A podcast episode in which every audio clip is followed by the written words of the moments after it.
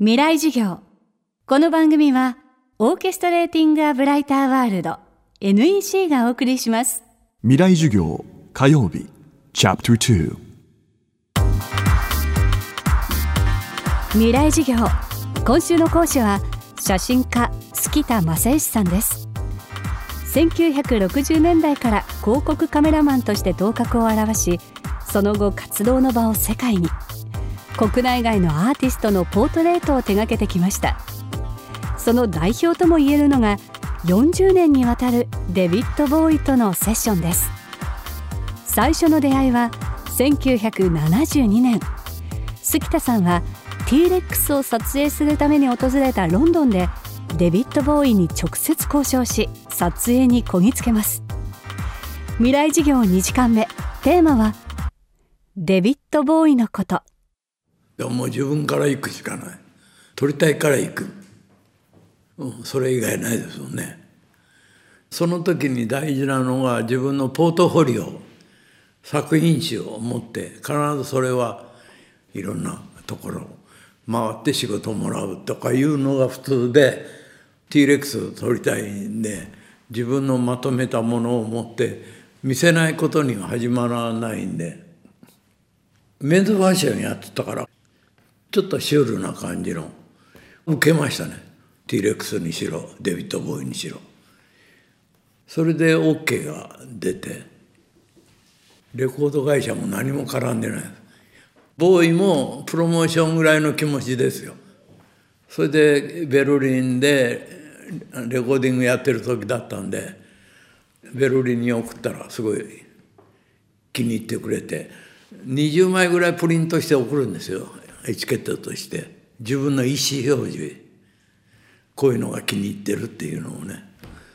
それで2つ丸ぐらいこれ書いてて 裏側に。だから彼もそれ気に入ったみたいで。それがすごい嬉しかったですね。レコードになるっていうのも嬉しかったけど彼も気に入ってくれてたのが一緒になったんでそそっちの方が嬉しかったかな。その後1977年に撮影したデビッド・ボーイの写真がアルバム「ヒーローズ」のジャケットに採用されて月田さんの名前は一躍世界が知るところとなります。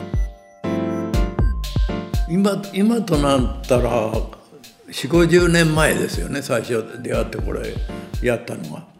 だから彼も若いです。僕は30ぐらいになってたんじゃない？9歳の年齢差があるんですよ。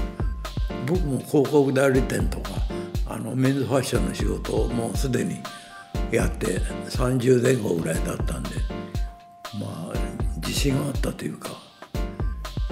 で彼も大スターにまだなってなかったからああんまりビビることもないし やりやすかったですよ。今考えるとねそういうビビったんですかとか言われるかも分かんないけどまだ出だしの彼も出だしの頃だしそんなあれはなかったですね。でもかっこいいんでやっぱり逃がさないようにかっこいい瞬間撮ることだけには専念してましたけどね。彼が勝手に動いてただからむしろそれをキャッチするこっちの方が大変だった。早いんですよいろいろこう。それを取っていくだけだから言葉いらないっていうかもともと言葉はね全然英語できないんで。写真に対してああしてくれこうしてくれまでは言わない。もう撮りますって立ってくださいと座ってくださいぐらい。指示するって言ってもそれぐらいですかね。あとはかっこいいなと思う感覚でシャッターをしているだけですけど。あの向こうが何かやりたいくていろいろポージングやっててこうしてくれとか声出すと向こうも途切れますよね。やろうとしてることが。だから相手見ながらそれやるしかないですけどね。多分ね写真ってなんだろう残酷な面もあるんですよ。一瞬で捉えるでしょ。本人全然意識してないと思う。あのそれより映画とか動画の方が安心すると思います本人は。一瞬はね嫌な顔したり目つぶったりね記念写真でも同じでしょ。目つぶったやつは出してもらいたくないですよね。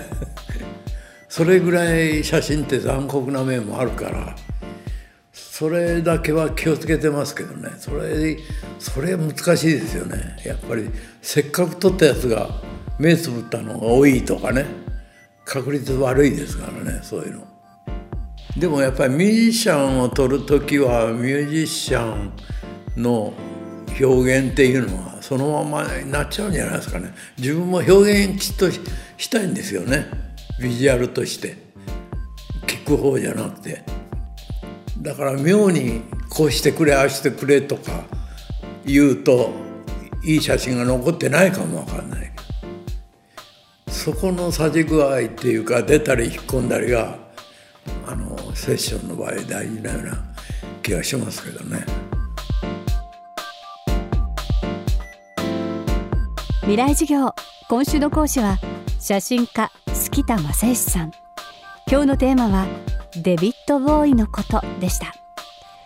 月田さんの半生をたどるドキュメンタリー映画月田刻まれたアーティストたちの一瞬も公開中。明日も杉田正義さんの授業をお届けします